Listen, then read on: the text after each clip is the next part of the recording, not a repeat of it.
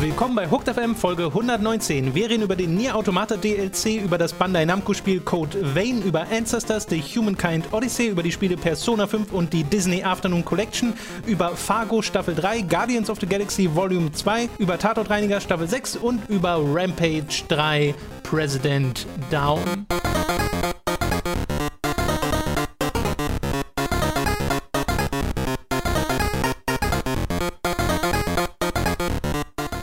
Willkommen bei Hooked FM 3C3C1D119440927. Gut. Ich bin jetzt der Meinung, wir benennen unsere Folgen von diesem Podcast wie die Entwickler von Platinum Games ihre DLCs. Denn das war der Name vom Nier Automata DLC, über den wir gleich reden Ach, werden. wirklich? Ja, der heißt einfach nur 3C3C1D119440927. Hm, da hat bestimmt irgendeine tiefe Bedeutung. Oder nicht. Ich, ich könnte mir sehr gut vorstellen, auch einfach nicht. Ich weiß, noch, ich weiß auch schon noch, wie wir minutenlang versucht haben herauszufinden, was die Zahlenfolge bei der Demo hieß. Und das sah irgendwie wie ein Datum aus, aber irgendwie auch nicht so ganz, weißt du noch? Weil die hieß ja auch Neotomata Demo Stimmt. 12, 11 und das sah irgendwie, das war so halb das Datum, aber halb Ich glaube, da war aber das Datum auf jeden Fall drin. ist irgendwie komisch. Äh, Ich kann mich aber auch nicht mehr genau dran erinnern. Ja. Äh, Wir haben gar nicht so viel, über das wir reden wollen, bevor es mit den News losgeht, außer dass ich euch auf einen weiteren Podcast hinweisen kann, den ihr ab jetzt hören könnt. Monatlich erscheint jetzt nämlich wieder der Random Encounter, den ich zusammen mit Leo mache. Den habe ich 2010 mit Leo ursprünglich angefangen und der war so ziemlich die Basis für Radio Giga und Radio Giga war dann die Basis für Hooked FM. Also eigentlich habt ihr die ganze Zeit den Random Encounter gehört, wenn ihr äh, unsere Podcast-Geschichte verfolgt habt. Die Struktur des neuen, alten Random Encounter ist jetzt aber ein bisschen anders. Wie gesagt, zum einen kommt es monatlich, zum anderen reden wir da jetzt nicht über News oder so, sondern über Sachen, die uns generell beschäftigen aktuell und wir geben uns gegenseitig so late to the party Hausaufgaben. Ich habe äh, Leo über den, über den letzten Monat Kingdom Hearts 2 zum Nachholen gegeben, weil das hat er nie gespielt. Äh, und er hat mir ein Spiel gegeben namens Samurai Western. Und über das muss man gar nicht so viel mehr wissen, außer den Namen, weil der sagt eigentlich schon Der ist alles. ziemlich gut. Samurai Western. Äh, und falls ihr also noch mehr Podcast-Futter haben wollt, das ist auch auf der Hooked äh, Website verlinkt, äh, wie die Ratsherren ja meistens auch. Ja, naja. Oft, oft, oft auch. Oft auch. Wie die Ratsherren oft auch. Tut mir leid. Ratsherren gab es auch eine neue Folge jetzt, ne? Ja, gestern auch. Genau. Aber die ist noch nicht auf der Website. Ach so. ja, gut. Aber man kann ja auch Google äh, Ja. bemühen. Geht, wir haben ja auch so einen eigenen Blog, den der Mats immer Für diesen, für diesen eigenen Blog sollte man eigentlich mal bei uns oben in der Nachleiste einen Das Punkt machen. machen, damit man den immer Das ansteuern stimmt, kann. Das stimmt. Hoffentlich haben wir das nicht vergessen bis nach diesem Podcast. Das kann aber passieren. Okay. Äh, Lass uns anfangen, über diesen Nier Automata DLC äh, zu reden. Ich möchte hier noch einmal den Namen nennen. 3C3C1D119440927. Das ist Leadspeak für Nier Automata DLC 1, glaube ich. Also Leadspeak wäre es E E-C-C-D-G-A-O.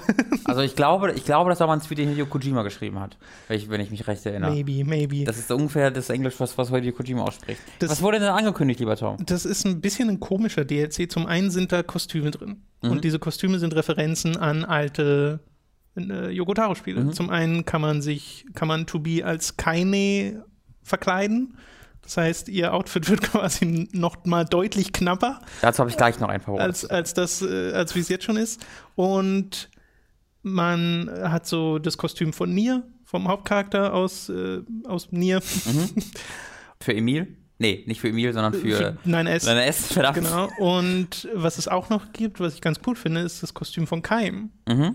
Äh, das finde ich ganz nice, dass das auch so den Weg mit reingefunden hat. Das für Und das passt ja ne? immer noch mal doppelt gut zu dem Spiel, weil man ja die Waffen aus diesen alten Spielen Mhm. auch haben kann. Man kann also komplett seine alten Haupt- und Nebencharaktere cosplayen sozusagen in, in Nier Automata. Das soll wohl auch so ein bisschen in Subquests, neue, neue Nebenquests eingebunden sein. Da haben sie aber nicht, sind sie nicht so sehr ins Detail gegangen. Und es wird ein neues, äh, ein, ein Kolosseum geben. Ein quasi Minispielmodus, in dem man unter anderem gegen die Präsidenten von Square Enix und Platinum Games kämpft. Also wirklich die die Leute, die an der Spitze dieser Firmen sitzen, halt in digitaler Form, was mega weird ist, weil die auch so Kampfattacken haben, wo sie Bullet Hell-mäßig ihre eigenen Köpfe drehend auf dich schießen und das sieht mega albern aus. Yep, hervorragend. Also da wird die Wand, äh, die vierte Wand nicht nur durchbrochen, sondern komplett zerstört. Hast du gehört die Begründung, warum sie das gemacht haben? Die fand ich sehr schön. Was war's denn? Äh, weil dieses Modell für den Square Enix-Präsidenten von, von den Final Fantasy 15 Leuten schon entwickelt wurde. Erinnerst du dich? Da gab es auch mal so einen Trailer, äh, so einen Stream, wo sie halt gegen den gekämpft haben. So. Und deswegen hatten die das Modell und die Animation schon. Die hatten kein Geld für den DLC, haben die im Stream gesagt. Also haben die einfach dieses Modell genommen. Ja, das passt sehr gut. Das passt sehr gut. Ja. Äh, ja, weil ja auch Yoko Taro immer sagt, äh, ja, auf die Frage hin, würdest du das machen oder würdest du das mal entwickeln? Und seine Antwort ist ja immer, ja, wenn man mir Geld gibt. Ja, ja, genau. Wenn man mir genügend Geld gibt. Deswegen ging ja auch die News zuletzt rum, weil das mal wieder gesagt wurde, Nier Remake würde er auch machen, wenn er genug Geld dafür Mhm. Ja. bekommt. Auch also, weil, weil, das heißt, er würde währenddessen einen Auftrag haben und auch Geld bekommen. ja, genau. Ähm, ja, der ähm, Präsident von Square Enix, der in diesem Stream auch dabei war, was schon echt, also, was heißt, äh, meinte Mhm. ja, auch. der Stream war ja, weil sich das Spiel eine, Million Mal verkauft genau. Und er meinte halt auch, sie würden sehr gerne mit Platinum nochmal zusammenarbeiten. Also ich glaube echt, Nier 3 ist eine ziemlich sichere Bank. Ich kann nicht fassen, dass ich es sage. What the fuck? Aber ich glaube, da sind wir wirklich, ähm, naja, oder halt Drakengard 4 oder Drakengard Nier, was so, Drakengard, Drakengard Nier. Nier.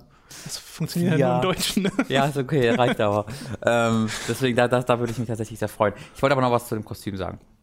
Weil dieses Kaine-Kostüm Gefällt dir etwa nicht? hat mich Warum? abgepisst. Also das finde ich wirklich Was scheiße. ist denn abgepisst Ja, ich bin, wenn, wenn, ich bin angepisst und es, es hat mich, weißt du, angepisst sein ist ein, ein, etwas Passives und Ja. ab, äh, wenn mich etwas aktiv dazu führt, dass, dass ich angepisst bin, pisst es mich ab. Okay. Habe ich jetzt einfach so erfunden.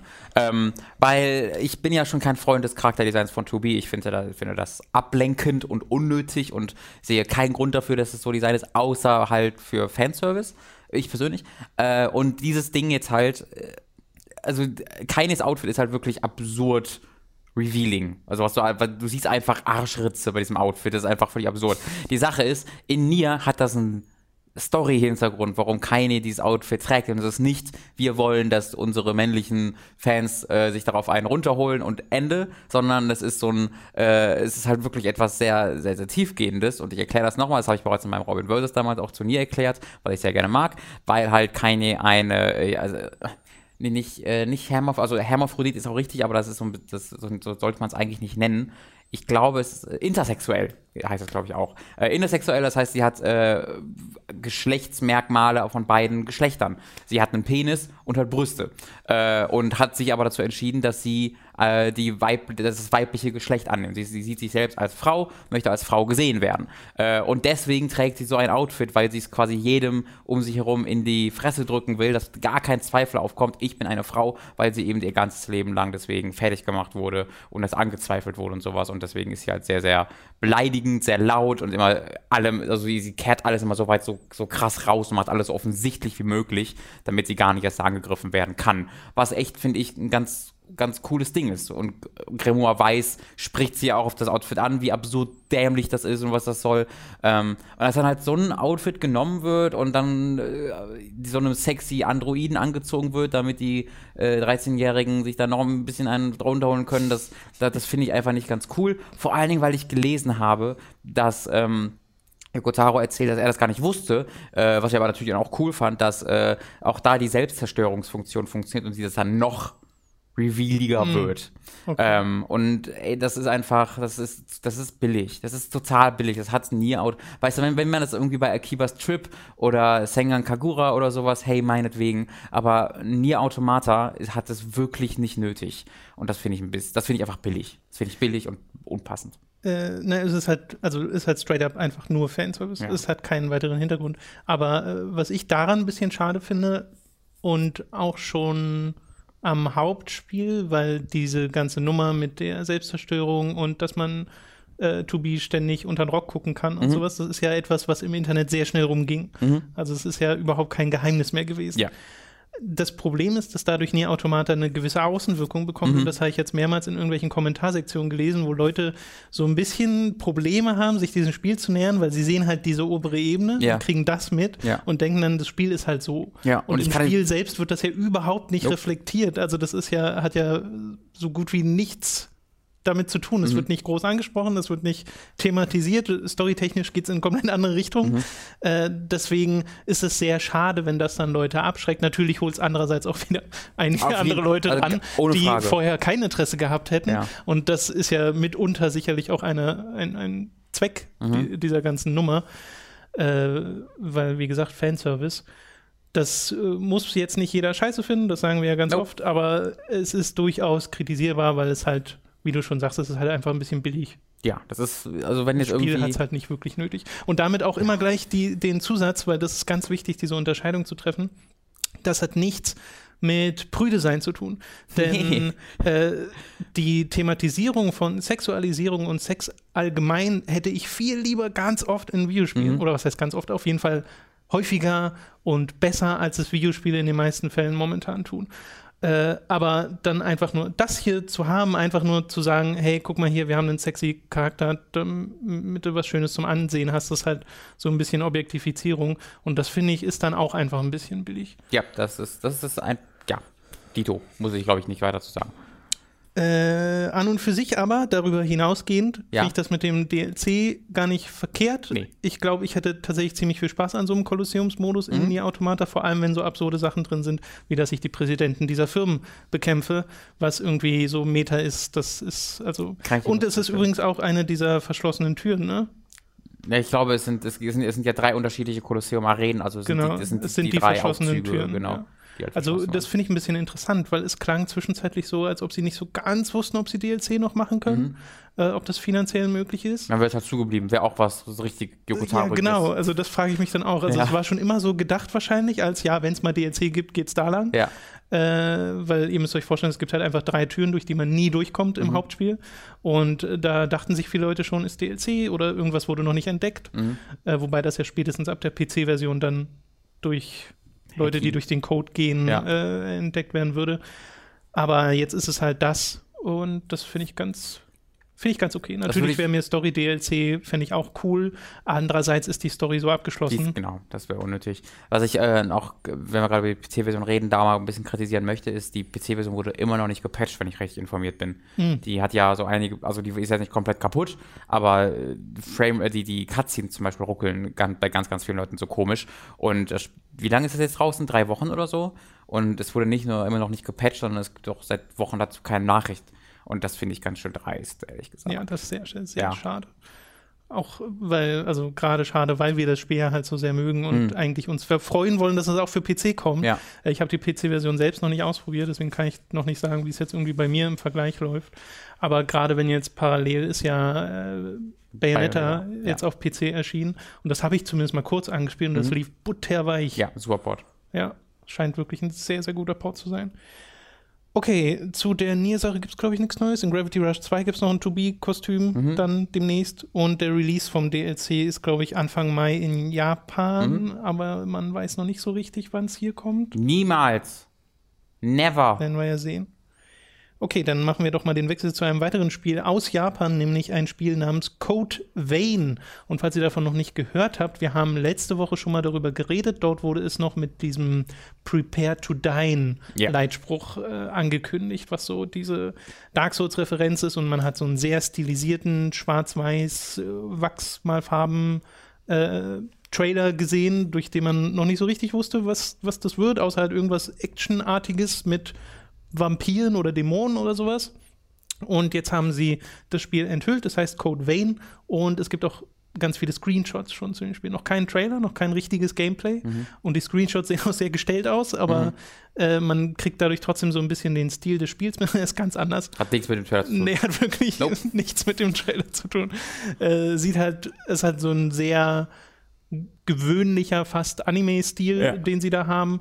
Ich finde, es sieht trotzdem ganz cool aus und es nimmt sich halt tatsächlich so Vampir- artige Wesen. Also man, man spielt, äh, ich glaube, sie Revenants hießen sie, genau. Mhm. Man spielt einen Revenant und durch so, man, man kann so die Kräfte anderer, äh, beziehungsweise die Kräfte seiner Gegner absorbieren und tauscht quasi die Mächte, die man bekommt, gegen eigene Erinnerungen und äh, dadurch bekommen die so einen Blutdurst, die eigenen Charaktere. sense, sure. Also das wird irgend so eine Art von Vampirmechanik sein. Ja. Man hat ja auch schon diese spitzen Zähne gesehen Ja, ja. an den Charakteren und so Sachen, dass die sich so ein bisschen transformieren können, dass er irgendwie so eine roboartige Maske dazu bekommt. Das und dann hast du ziemlich so cool. einen weiblichen Charakter, die so einen so einen Schwanz bekommt, so einen Skorpionschwanz Mhm. mit einer Spitze vorne dran, mit dem sie dann angreifen kann oder sowas. Sieht eigentlich ganz nice aus. Das ist so ein komisches Genau. Sci-Fi-Vampir-Mutationsmix. Und, das Und, und auch so ein bisschen Postapokalypse, weil es Ja. spielt in einer Welt, die halt komplett zerstört wurde und man weiß halt nicht warum. Und das gilt halt so ein bisschen rauszufinden Kommt- dann im Spiel. kommt eine, von einem separaten Team von den Machern von God Eater, das ja ein Monster Hunter-Klon ist. Also da, ich freue mich da erstmal nicht zu sehr drauf, weil ich so ein bisschen Ja, ahne, ja. dass es halt auch so ein Monster Hunter-Ding ist. Und ähm, ja, die, die, die finde ich schon ganz cool, aber ich denke mir immer, Mann, das wäre noch cooler, wenn es kein Monster Hunter-Ding wäre. Das hab ich- Freedom Wars ist da ja so mein aktuellstes Beispiel. Ja, mir, mir wäre es auch lieb, wenn das tatsächlich so ein Straight-Up-Action-RPG wird. Ja. Ähm, soll 2018 auch erst erscheinen, wird also noch eine Weile dauern, bis wir da, glaube ich, mehr Details kriegen. Wobei ich halt, wie gesagt, einen richtigen Trailer mal ganz schön finde, Mhm. Äh, um mal überhaupt zu wissen, okay, wie, wie sieht das denn nun aus? Weil wenn wir jetzt den ersten Gameplay-Trailer sehen, sieht man, glaube ich, sehr schnell, okay, geht das jetzt in eine Monster Hunter-artige Richtung Mhm. oder wird es doch eher was anderes? Hat es vielleicht doch eher was mit Dark Souls zu tun? Ja. Wer weiß. Aber ich glaube ja nicht. Ich glaube, Glaub das war nur so ein Marketing-Ding. Ja. Okay, die letzte News. Ein Trailer zu einem Spiel, das schon vor einer ganzen Weile angekündigt wurde, von Patrice Desilets Studio Panache Games. Und Patrice Desilets, falls ihr es vergessen habt, ist der Entwickler hinter Assassin's Creed 1 und 2, der dann wegen Ubisoft-Querelen irgendwann raus war, sein eigenes Spiel machen wollte, wegen Ubisoft-Querelen da dann irgendwie raus war und jetzt wieder sein eigenes Spiel macht. Und das nennt sich Ancestors The Humankind Odyssey. Sollte mal ein Episodenspiel werden, ist es inzwischen nicht mehr. Ist Mhm. inzwischen ein ganzes normales Spiel in Mhm. Anführungszeichen. Und es gibt einen ersten Teaser-Trailer dazu. Und der zeigt vor allem so Urwald und einen Affen, der äh, von Ast zu Ast Mhm. springt. Und es äh, wird so äh, stark impliziert, dass man den spielt, weil es in so eine Art Third-Person-Perspektive geht. Sieht ein bisschen so aus. Und das würde ja auch dazu passen, weil das über dem Logo ist ja auch dieses ganz, diese, diese, dieses, diese typische Grafik vom Affen hin zum Menschen, diese, diese Entwicklungsskala. Das soll ja auch so ein bisschen das Spiel sein, ne? dass man diese Entwicklung mitbekommt und selbst so ein bisschen steuert, wie seine eigenen Ahnen sich entwickelt haben. Das finde ich klingt immer noch mega High Concept, weil ich kann es mir noch überhaupt Ich nicht vorstellen, wa- wie sich das dann äußert. Weil ich kann mir vorstellen, einen Affen zu spielen und mit dem Jump'n'Run-mäßig oder Klar. Assassin's Creed-mäßig halt über äh, durch den Urwald zu hüpfen. Ja. Aber wie sich das dann weiterentwickelt, Ja, ob es das jetzt, ich frage mich gerade auch, ob das irgendwie was mit Wild gemein hat, so spielerisch, ähm, was ja auch noch dem. Rayman-Entwickler Genau, vom äh, Michel Ancel, genau, oder wie man ausspricht. Michel, Michel, Michel Ancel, Ancel, Ancel, Ancel, who, who knows? Man weiß es nicht, wie er ausgesprochen wird. Ähm, oder ob das halt wieder doch was recht klassisches Third-Person-Klettriges ist. Äh, bin ich sehr gespannt drauf. Ich habe auch, muss zugeben, dass ich das Spiel wieder komplett vergessen hatte.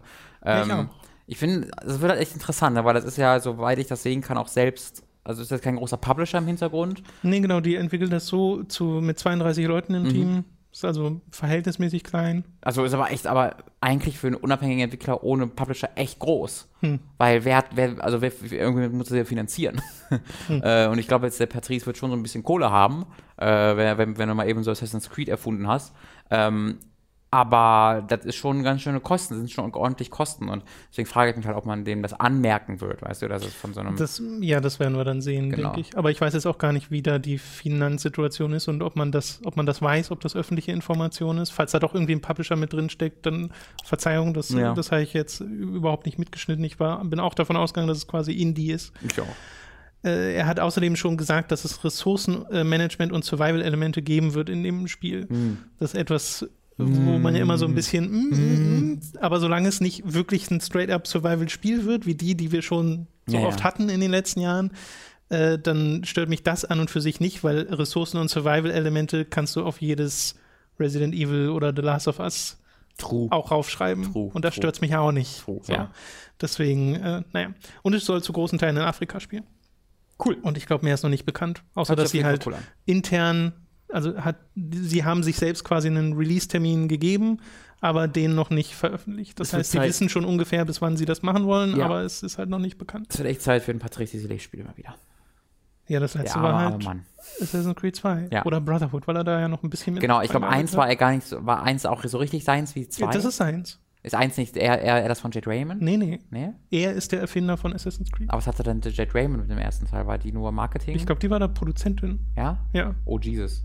Hier ist gerade irgendwo ein, Bein- eine Bassmaschine angegangen vor Ich, unserer Tür. ich würde mal schätzen, man hört es nicht so wirklich auf der Aufnahme. Ich hoffe, ihr hört es nicht. Ähm, ja, genau zwei hat er dann sein komplettes Ding und bei Brotherhood war er auch noch äh, recht aktiv dabei, Genau. wenn ich mich recht erinnere.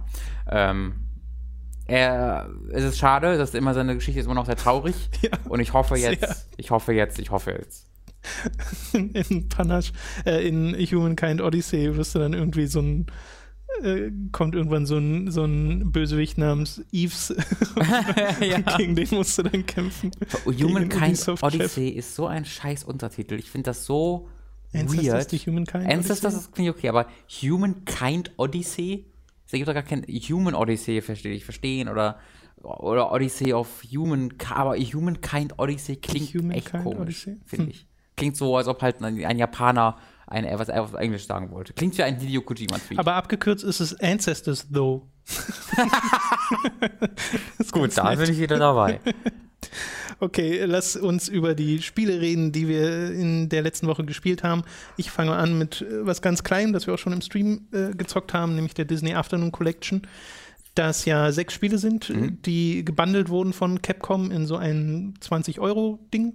Die werden im Wesentlichen emuliert. Du hast so Funktionen, wie dass du zurückspulen kannst, Save States gibt's und sowas. Also das, was man im Wesentlichen auch erwarten würde, wenn sowas modernisiert wird. Und man kann auch so Bildformat und so Sachen ändern. Also das ist, äh, ich mag total, wie das präsentiert ist Mhm. Äh, weil das sehr detailverliebt scheint, auch dass du im Hauptmenü sowas wie ein Museum dir anschauen kannst. Da kriegst du im Wesentlichen alte Artworks oder so Trivia zu der Entwicklung von den Spielen äh, und das mag ich total gern. Ja. Im Stream haben wir einfach so ein bisschen die Levels gezockt von DuckTales, von Chip and Chap oder äh, Captain Baloo. Gesungen viel. Genau, es wurde viel gesungen. Und die Spiele an und für sich, also bis auf vielleicht die DuckTales-Sachen, sind jetzt nicht so wahnsinnig gut gealtert. Also sie sind halt hart frustig, deswegen ist es ganz gut, dass es diese Rückspulfunktion Ja. gibt. Wenn man die dann allerdings einsetzt, hat man die Spiele halt innerhalb von einer Stunde durch. Ja.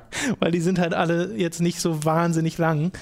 Ich hatte allerdings den meisten Spaß, als ich es jetzt privat nochmal angeschmissen hatte am Wochenende und jetzt auch nicht lange, aber zumindest ein bisschen, äh, mit dem Boss Rush-Modus. Mhm. Weil der macht mir voll Spaß, dass du einfach straight up alle Bosse, also bei, wirklich bei jedem Spiel alle Bosse hintereinander äh, besiegen kannst und dann halt auf Zeit sozusagen spielst und versuchst dich zu verbessern.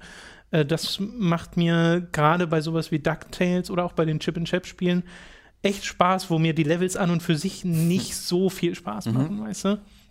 Äh, da gewinnen diese Klassiker, finde ich, doch noch mal sehr dadurch, dass sie so einen neuen Modus spendiert bekommen haben und dass das ja sofort so ein Speedrun äh, Interface Overlay. Ja, ja, bekommt, genau. mit wie viel Zeit du für den einen Boss bekommen, Ja. äh, äh, gebraucht hast. Ja. Und du kannst dir sofort aus der besten Liste aus die Replays sozusagen von anderen anschauen. Also da haben sich ein bisschen was gedacht, das mag ich ganz gern. Und ich glaube, für 20 Euro für die sechs Spiele, die so aufgehübscht wurden, ist ganz okay. Ja, finde ich auch. Da, weil man merkt halt, dass da ein bisschen was dran gemacht wurde. Also es ist jetzt nicht alles, was geht. So, zum Beispiel diese Museumsfunktion hat keine Zoom-Funktion, was ich im Stream gesehen hat. Das fände ich ein bisschen schade. Du hast, die haben da offensichtlich halt auch alte Packungen eingescannt und sowas von Hand.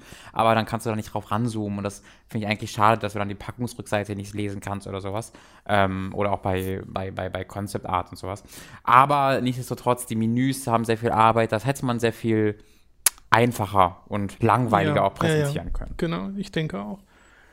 Ist halt immer die Frage, ob das preis-leistungstechnisch für euch hinhaut, wie viel Freude ihr denn rauskriegt aus solchen Spielen. Ob ihr die dann wirklich straight up so spielt, wie man sie damals gespielt hat, Mhm. also ohne Save States und sowas, weil dann kriegt man zumindest deutlich mehr Spielzeit raus. Ja. Aber ich weiß nicht, ob es wirklich auch mehr Spielspaß ist. Das hängt Mhm. wohl immer von Person zu Person äh, individuell ab. Oder ob ihr sowas wie Koop nutzt, wenn ihr Chip und Chap spielt oder sowas, weil bei manchen Spielen hast du es. Aber sowas wie das Tailspin-Spiel, also das Captain Baloo-Spiel, das finde ich furchtbar. Ja. Also dieses Shoot'em-up-Ding, das steuert sich inzwischen so langsam und komisch mit dem Diagonalschießen, was du halt nur machen kannst, wenn du auch diagonal fliegst, weil ihr müsst euch vorstellen, das ist so ein Sidescroller, äh, Side-Scroll Shoot'em Up Mhm. äh, statt einen Jump'n'Run und damit eigentlich eine schöne Abwechslung in diesem Paket, weil es sind halt alles Jump'n'Runs und die sind schon ein bisschen gleichförmig. Wobei du ja so Sachen hast wie Bionic Commando Elemente in dem Darkwing Duck Spiel und halt den Pogo Stick in den DuckTales Spielen, die machen äh, die führen schon mal dazu, dass sich das alles ein bisschen eigener anfühlt. Aber die Chip und Chap Spiele zum Beispiel, da ist der Twist, dass du Sachen nehmen und werfen kannst. Und das war's. Hast Aber die sind, die wirken, finde ich, wie die austauschbarsten Jump'n'Runs. Hast du auch nur eine einzige Ziege im Balu der Kapitänsspiele Nee, gesehen? keine Ziege. Ah, wir Trotz, kommen dem trotz einfach Introtext keine Ziege. Wir kommen diesem Mysterium einfach nicht auf die Spur. Wusstest du, dass sie in der englischen Version einfach singen bom, bom, bom, badum, bom, bom, bom, bom, bom, bom, badum, Tailspin? Das klingt so komisch. Tailspin. Oder machen die Tailspin? Ne? So genau heißt nicht im Kopf, aber sie singt halt auf die Melodie, wie wir Baloo singen. Ja, ja. Und das finde ich ist so Ist- weird, wenn man Baloo gewohnt ist. Balu ist einfach besser. Aber, Tailspin, dü, Tailspin. ach so, ja, das ergibt aber auch Sinn. Ja. Tailspin ist doch einfach nur der Rotor, oder was beschreibt Tailspin? Äh, Oder das ist ein Name für das Flugzeug. boah, keine Ahnung. Ein Tailspin, ich dachte, das wäre so ein Move. Ich dachte halt immer, ich habe so, der, der, der Rotor ist ja quasi der Schwanz vom für das Flugzeug. Boah, ich habe keine Ahnung. hinten, oh nee, ich, ich habe einen Helikopter im Kopf. so, das habe ich immer gedacht, wo dieser, die haben halt alle so offensichtliche Namen, dann heißt ein so ein Ding Tailspin. Das fand ich immer schwierig zu verstehen. Ja, und das sind ja auch immer irgendwie Wortspiele. Ja. Naja. Auch du googelst kurz. Warte mal, Tailspin, unkontrollierbares Trudeln, Schleudern eines Flugzeugs. Das ist ein Tailspin, aber es wird ja dort geschrieben als Tailspin, wie Tail die Geschichte. Ja. Und das ist dann das Wortspiel. Okay. So, Okay, hätten wir okay. das auch noch schnell geklärt. Hervorragend. Wieder was gelernt. Wieder was gelernt, Wir ne? sind so, wir sind so ein toller Le Podcast. letzte Woche hatten wir auch irgendwas am Anfang, wo wir es gelernt haben. Schön. Zeit für ein kleines Werbepäuschen und den Hörbuchtipp der Woche von Audible. Über audible.de slash hooked könnt ihr euch ein kostenloses Probeabo bei Audible holen. Damit erhaltet ihr euer erstes Hörbuch kostenlos. Das kann dann etwa der Tipp sein, den ihr gleich hört, aber natürlich auch jedes andere Hörbuch. Wenn das gut für euch klingt, dann geht auf audible.de slash hooked und holt euch euren kostenlosen Probemonat. Und jetzt viel Spaß mit dem Hörbuchtipp der Woche. Des Teufels Gebetbuch ist ein uraltes magisches Kartenspiel. Auf jeder einzelnen Karte liegt ein finsterer Fluch. Und der Einsatz ist ziemlich hoch, wenn mit allen Karten gespielt wird. Schweiß brach ihm aus, Hitze strömte in jede Faser seines Körpers. Er hatte verstanden, dass die Verrückten in diesem Raum superior nach den historischen Regeln spielten. Anstatt nur den Einsatz zu verlieren, gab man sein Leben sowie alles Geld auf, das man mitgebracht hatte. Aus Sicherheitsgründen wurden die verfluchten Spielkarten in den vergangenen Jahrhunderten über die ganze Welt verteilt. Bis eines Tages im Casino Baden-Baden eine davon eher zufällig dem ehemaligen Spieler Thaddeus in die Hände fällt. Fasziniert behält er sie. Seine Karte. Kaum dachte er an die Pik 9, musste Thaddäus aufstehen und sie aus dem Tresor holen. Versonnen betrachtete er sie und berührte sie achtsam, bevor er sie in die gepanzerte Schatulle zurücklegte. Selbst Thaddäus, der keine Ahnung von Antiquitäten hatte, wusste, dass es sich um eine kostbare, unersetzliche Einmaligkeit handeln musste. Wie gefährlich diese Karte wirklich ist, erfährt Thaddeus aber erst, als er in einen Strudel mysteriöser Ereignisse gerät und plötzlich auf Teufel komm raus gejagt wird. Diese Karte ist eine Besonderheit des Teufels Gebetbuch. Es die Kugeln schlugen dicht neben ihnen ein, hackten sich durchs Unterholz und zertrümmerten Äste. Des Teufels Gebetbuch ist ein verflucht spannender Mystery-Thriller über eine gefährliche Intrige. Gelesen von Uwe Teschner und nicht nur für Fans von Markus Heitz ein atemberaubendes und schauriges Hörabenteuer. Das digitale Hörbuch für Smartphone gibt's ab sofort bei Audible. Robin, Hallo. Du hast Persona 5 weitergespielt. Endlich habe ich auch ein bisschen äh, Persona 5 weitergespielt und es war, es haben, es sind Dinge passiert, Tom. Äh, ich bin da jetzt ein bisschen weitergekommen. Ich würde sagen, ich bin so uh, 20, 20 Stunden mit etwa. ist ja ja. immer noch nix. Naja, es ist schon, es ist schon ein bisschen was. Ich kann, wie gesagt, ich komme halt nicht ganz so, ähm, ganz so schnell voran, wie, wie, wie ich das vielleicht früher gemacht hätte, aber ich komme schon ganz gut voran. 20 Stunden sind schon ein bisschen was. Und bin jetzt gerade im zweiten Tempel unterwegs, aber ähm, ich habe im Kopf, dass ich vielleicht demnächst bald ein Video dazu machen könnte, vielleicht eventuell. Und weil, aber das wäre nicht, das wäre nicht so mega positiv, glaube ich. Weil ich hab da ich, so ein paar Gefühle zu Persona 5, was mich überrascht, weil die sind tatsächlich, also ich mag das Spiel schon sehr gerne, weil es halt Persona ist und es ist ein tolles RPG. Aber wie es so mit seinen Charakteren teilweise umgeht und seinen, ähm, seinen Themen, das ist schon ein bisschen kritisch. Also wie es über irgendwie sexuelle Gewalt redet und wie es, ähm, das habe ich selbst in meinem Spielvorgang noch nicht gesehen, aber halt in äh, so Clips erwähnt gesehen, da möchte ich jetzt noch nicht urteilen, aber halt auch über Sexualität generell. Ähm, das finde ich ganz schön kritisch und äh, so ein, ein, einer der, der, der am einfachsten zu sehenden Punkte dazu ist halt einer der allerersten ähm, Teammitglieder, die du bekommst, ist halt äh, eine, eine Mitschülerin namens Anne oder Ann, wie man die nennen möchte. Äh, und die wird halt sexuell belästigt von einem ihrer Lehrer. So, äh, und dieser Lehrer, ne, gegen diesen Lehrer gehst du halt vor. Und der, das ist alles schon ziemlich äh, hart, also heavy, ne? Ist jetzt nicht so ein ganz einfaches Thema. Äh, und äh, sie schließt sich halt dir an, ähm, damit du dagegen vorgehst. Äh, der Lehrer pressert sie, äh, indem er sagt, irgendwie, hier, deine Freundin ist doch bei mir im Basketball, im Volleyballteam. Wenn die eine Position haben will, musst du quasi, also ich weiß nicht, ob ich sagen, musst du mit mir schlafen, aber musst du zumindest mit mir ausgehen, musst du mit mir nach, zu mir nach Hause kommen. Heavy stuff. Äh, und dann sagt sie, okay, ich will mit euch mitkommen, ich halte das nicht mehr aus. Äh, und dann geht ihr in diese Persona anders Welt und bekommt dann ihr eigene Outfits. Und dann hat sie halt ein rotes Leder äh, Kostüm an, hauteng, mit einem Ausschnitt, äh, der, also mit einem sehr breiten Ausschnitt. Und sie selbst sagt so, ah, was ist das denn? Fühlt sich mega unwohl damit. Und sie war so, ja, ja, das ist ja cool. Dann heißt du jetzt Panther. Okay.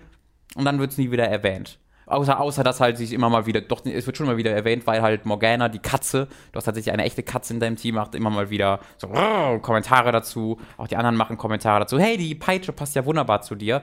Äh, und das halt bei so einem Charakter, das verstehe ich überhaupt gar nicht, weil die ist jetzt nicht so groß outgoing, dass sie irgendwie eigentlich total ihre Sexualität ausleben will. Mhm. Ähm, zumindest in der Zeit, in der ich gespielt habe. Ich bin ja, wie gesagt, noch nicht durch. Ähm, aber das war wirklich so, wo ich mich sehr vom Kopf geschlagen gefühlt habe, dass dieses Spiel mir zuerst ganze Zeit irgendwie ganze irgendwie eine sexuelle Belästigung präsentiert äh, und dass ich dagegen vorgehen soll. Und dann kommt dieser Charakter in diese andere Welt und bam, guck mal hier, Fanservice. Ähm, und weil die bewegt sich halt auch so. Die steht halt in dem, ihr, ihr Standard-Kampf-Move ist, dass sie ein, die, die, die, hat die absurdeste Position, die steht so leicht von übergebeugt, der Arsch ist halt in der Kamera und ihre Wirbelsäule ist so ganz komisch angewinkelt, also das ist so die absurdeste guck mal mein Po-Pose, die du dir vorstellen kannst, ähm, was halt total konträr gegen die Themen dieses Spiels geht und total konträr zu dem, was, was sonst erzählt wird. Ähm, und das stößt mir schon ziemlich übel auf, muss ich sagen. Aber meinst du nicht, dass das eventuell noch thematisiert wird? Ich hoffe es, ich hoffe es sehr. Spiels? Ich habe halt, ne, weil ich da ja auch ein bisschen was dann zu lese und sowas und äh, von dem, was ich gelesen habe, wird es das halt nicht ähm, aber wie gesagt, ich habe ja auch gesagt, ich bin ja noch erst 20 Stunden drin. Ähm, ja, nur, dass man nicht, nicht zu sehr Gefahr läuft, genau, vorschnell Genau, auf jeden Fall. Äh, wenn das sich noch ändert, werde ich es auch auf jeden Fall sagen, aber ich habe halt eher die Befürchtung, dass das noch äh, schlimmer wird, auch ähm, von, ja, ich will jetzt nicht so viel sagen, aber ich habe die Befürchtung, dass es eher noch schlimmer wird. Ähm, und was auch nicht besser wird, ist die Übersetzung. Und ich weiß, ich will da nicht zu lange zu sagen, aber das macht mir echt ein bisschen das Spiel kaputt es macht mir wirklich ein bisschen das Spiel kaputt. Und das, ich möchte hier keine, nicht übertreiben oder so, sondern das wirklich, das war, ich, ich, ich komme nicht in diese Story rein. Ich, ich kann, ich, ich habe, ich fühle bei keinem dieser Charaktere bisher mit, weil die einfach keiner von denen spricht wie ein normaler Mensch. Keiner von denen spricht so, wie ein Mensch, ein Schüler sprechen würde, sondern sie sprechen immer konstant so wie, eine, wie ein schlecht übersetztes Fansub äh, von irgendeinem schlechten Anime. Und das ist für mich sehr, sehr schwierig, darüber hinwegzukommen, leider Gottes. Weil bei Persona 4 das halt ein sehr wichtiger Teil davon war, dass sich diese, diese Gruppe von Freunden einfach echt angefühlt hat wie eine Gruppe von Freunden, die so, die so einfach sind, wie sie sind zusammen und das fühlt sich alles total echt an. Und hier habe ich in keiner Sekunde das Gefühl, ich höre einer echten Gruppe von Freunden zu, sondern irgendwelchen Cardboard-Cutouts, die halt äh, schlecht übersetzt sind. Und das ist echt schwierig für mich, darüber hinwegzukommen. Obwohl mir das Kampfsystem sehr, sehr viel Spaß macht, obwohl es, ich es optisch überragend finde. Ähm, ich habe jetzt gerade ein, ich glaube, es ist tatsächlich ein äh, zufallsgeneriertes Dungeon gefunden. Also es gibt halt die, die Story, Hauptstory-Dungeons, wo ich ja gerade im zweiten bin, die halt wirklich toll designt sind, hervorragend designt, die sind, äh, du rennst da nicht einfach nur durch irgendwie eckige Flure oder sowas, sondern es sind einfach, sind wirklich einfach Videospiel-Level, wo du ganz unterschiedliche Rätsel löst und so weiter, total toll. Ähm, dann gibt es aber auch noch ein Mementos heißt das, was halt so, weiß ich nicht, zehn Ebenen pro Level hat irgendwie und da musst du dich dann halt durchkämpfen, das sieht alles gleich aus. Äh, das ist aber tatsächlich optional größtenteils. Da hast du mhm. dann Nebenquests, die du da machen kannst, du hast dann, du kannst also kleinere Probleme lösen. Du, wenn du dann irgendwie einen äh, Bully findest, der irgendwelche Leute in der Schule ärgert, dann kannst du in dieses Mementos Mementos gehen, dort ein paar Level dich runterkämpfen und dann ist er da unten irgendwo. Ist nicht eher Mementos? Nee, es heißt Mementos, für so Mementos? Ja. Der Mementos. Klingt halt wie Mentos. Ja, ich weiß, das ist die, Aussprache, die Aussprache aller Dinge in diesem Spiel ist ein bisschen okay. weird. Sie sagen dazu the, the Mementos. Mementos. Mementos. Es ist irgendwie so ein, so ein Zwischending. Ähm, also es ist tatsächlich, meine Meinung ist tatsächlich gerade ein bisschen durchwachsen, muss ich zugeben. Ähm, ich, ich bin nah dran, ab und zu Sachen wegzudrücken, weil alles immer siebenmal erklärt wird. Weißt du, du hast halt, ähm, du machst halt etwas und dann sagen dann Charakter, oh, ich hoffe, das wird gut sein. Und dann bekommt, dann schreiben die dir eine SMS oder sagen die, oh, ich hoffe wirklich, das war okay. Und dann treffen sie sich am nächsten Tag, sagen die, weißt du noch, wie wir das gemacht haben? Ich hoffe echt, dass das okay war. Sollen wir mal kurz ein Meeting machen oben? Okay, macht ein Meeting. Ich hoffe wirklich, dass das okay war. Abends bekommst du nochmal eine Nachricht, wo nochmal das Gleiche gesagt wird. Äh, und nichts davon ist dann gut übersetzt. Ich bin ein bisschen am Kämpfen mit mir. Ich möchte es besser finden, als ich gerade tue, muss ich tatsächlich sagen. Hm. Okay, also ähm, man liest halt so viele Leute, die ihre 100 Stunden da drin schon reingesteckt haben. Mhm. Und man liest so viel Positives. Und in, als wir das letzte Mal über Persona 5 geschrieben, äh, gesprochen haben, ähm, kam es ja auch, ne, kamen ja auch viele Leute und haben gesagt, hey, ich verstehe das gar nicht mit der Übersetzung, ich empfinde das gar nicht als problematisch. Mhm. Äh, und haben dir dann Übertreibungen vorgeworfen. Dabei hattest du da ja noch gesagt, okay, nee, ist ist halt einfach ein Negativpunkt, der mhm. mir aber den Spaß nicht versaut. Jetzt mhm. klingt es ja schon mal deutlich, deutlich mehr so, als mhm. ob es dir doch den Spaß mhm. am mit, Gesamtspiel beeinträchtigt. Äh, also muss es dich ja doch mehr beeinflussen, als am Anfang vermutet, äh, die Übersetzung, zusätzlich zu den Sachen, die du gerade angesprochen hast. Wobei ich da halt, also wie gesagt, ich habe es noch gar nicht gespielt, halt nicht sagen kann, wie personetypisch es ist, äh, das in 30 Stunden noch aufzugreifen und mhm. da was Neues draus zu machen. Äh, ja, das ist mit der Übersetzung, ich habe halt gedacht, A, es wird besser oder B, ich werde mich dran gewöhnen, aber beides passiert halt gerade nicht. Ich glaube, da, dazu bin ich einfach zu sehr daran gewohnt, ähm, dass die einfach besser sind heutzutage. Wenn das irgendwie vor zehn Jahren, vielleicht vor 15 Jahren erschienen wäre, da äh, wäre es mir vielleicht noch, nicht so aufgefallen. Aber es fällt mir jetzt gerade einfach konstant auf und ich möchte das nicht. Also ich sitze jetzt nicht davor und will, dass ich Scheiße finde oder will, dass ich diese Übersetzung doof finde, sondern ich möchte mich da eigentlich völlig drin, ich möchte da völlig drin aufgehen können. Aber es, in, es, gibt wirklich in jedem einzelnen Gespräch mindestens ein oder zwei Sätze, wo ich einfach denke, wie kann man das so übersetzen? Weil die sind dann ja auch vertont und das verstärkt diesen Eindruck noch. Weißt du, wenn du hörst auch noch wie ein Sprecher so einen völlig absurden äh, Ersatz, der, der zwar Sinn ergibt, also du verstehst schon eigentlich immer, was gesagt es gibt so zwei, drei Fälle, wo du es nicht verstehst. Aber ah, normalerweise, ich sage mal, 99% der Fälle verstehst du, was gesagt wird. Aber es ist halt so über 13 Ecken, wo du dir denkst, das sagt man im Englischen eigentlich völlig anders. Ich habe sie halt einfach eins zu eins aus dem Japanischen übersetzt, ähm, was halt nicht sehr gut ist. Ich hatte gesehen, dass Dopsy, äh, ist ja unter anderem Moderator bei uns mhm. und auch oft in den Comments, äh, dass der auf Twitter eine Seite gepostet yes, hat so namens personaproblems.com da wird nochmal detailliert drauf eingegangen, warum und was an dieser Übersetzung halt nicht so gut ist. Mhm. Äh, also falls ihr da ein bisschen mehr drüber erfahren wollt und vielleicht auch Beispiele sehen wollt, äh, dann könnt ihr da mal schauen. Die, äh, ich gehe da gerade zum ersten Mal drauf. Ich sehe gerade, dass sie voll in dem Stil gemacht ist. Ich weiß, die ist absurd gut designt auch. ja. ähm, und da hast du wirklich Beispiele. Ich glaube, das ist sogar von jemandem gemacht, der selbst in dem Bereich arbeitet, der Übersetzung. Der erklärt, ne, was eine Übersetzung erreichen sollte, warum eine 1 zu 1 wörtliche Übersetzung nicht das ist, wonach meistens gesucht wird.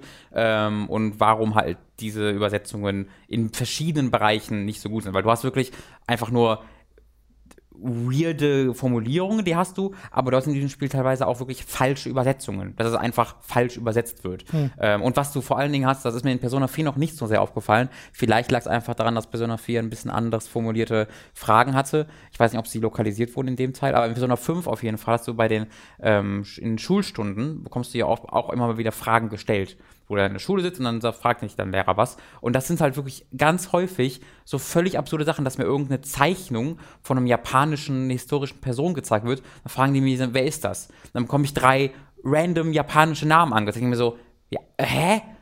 Woher soll ich das wissen?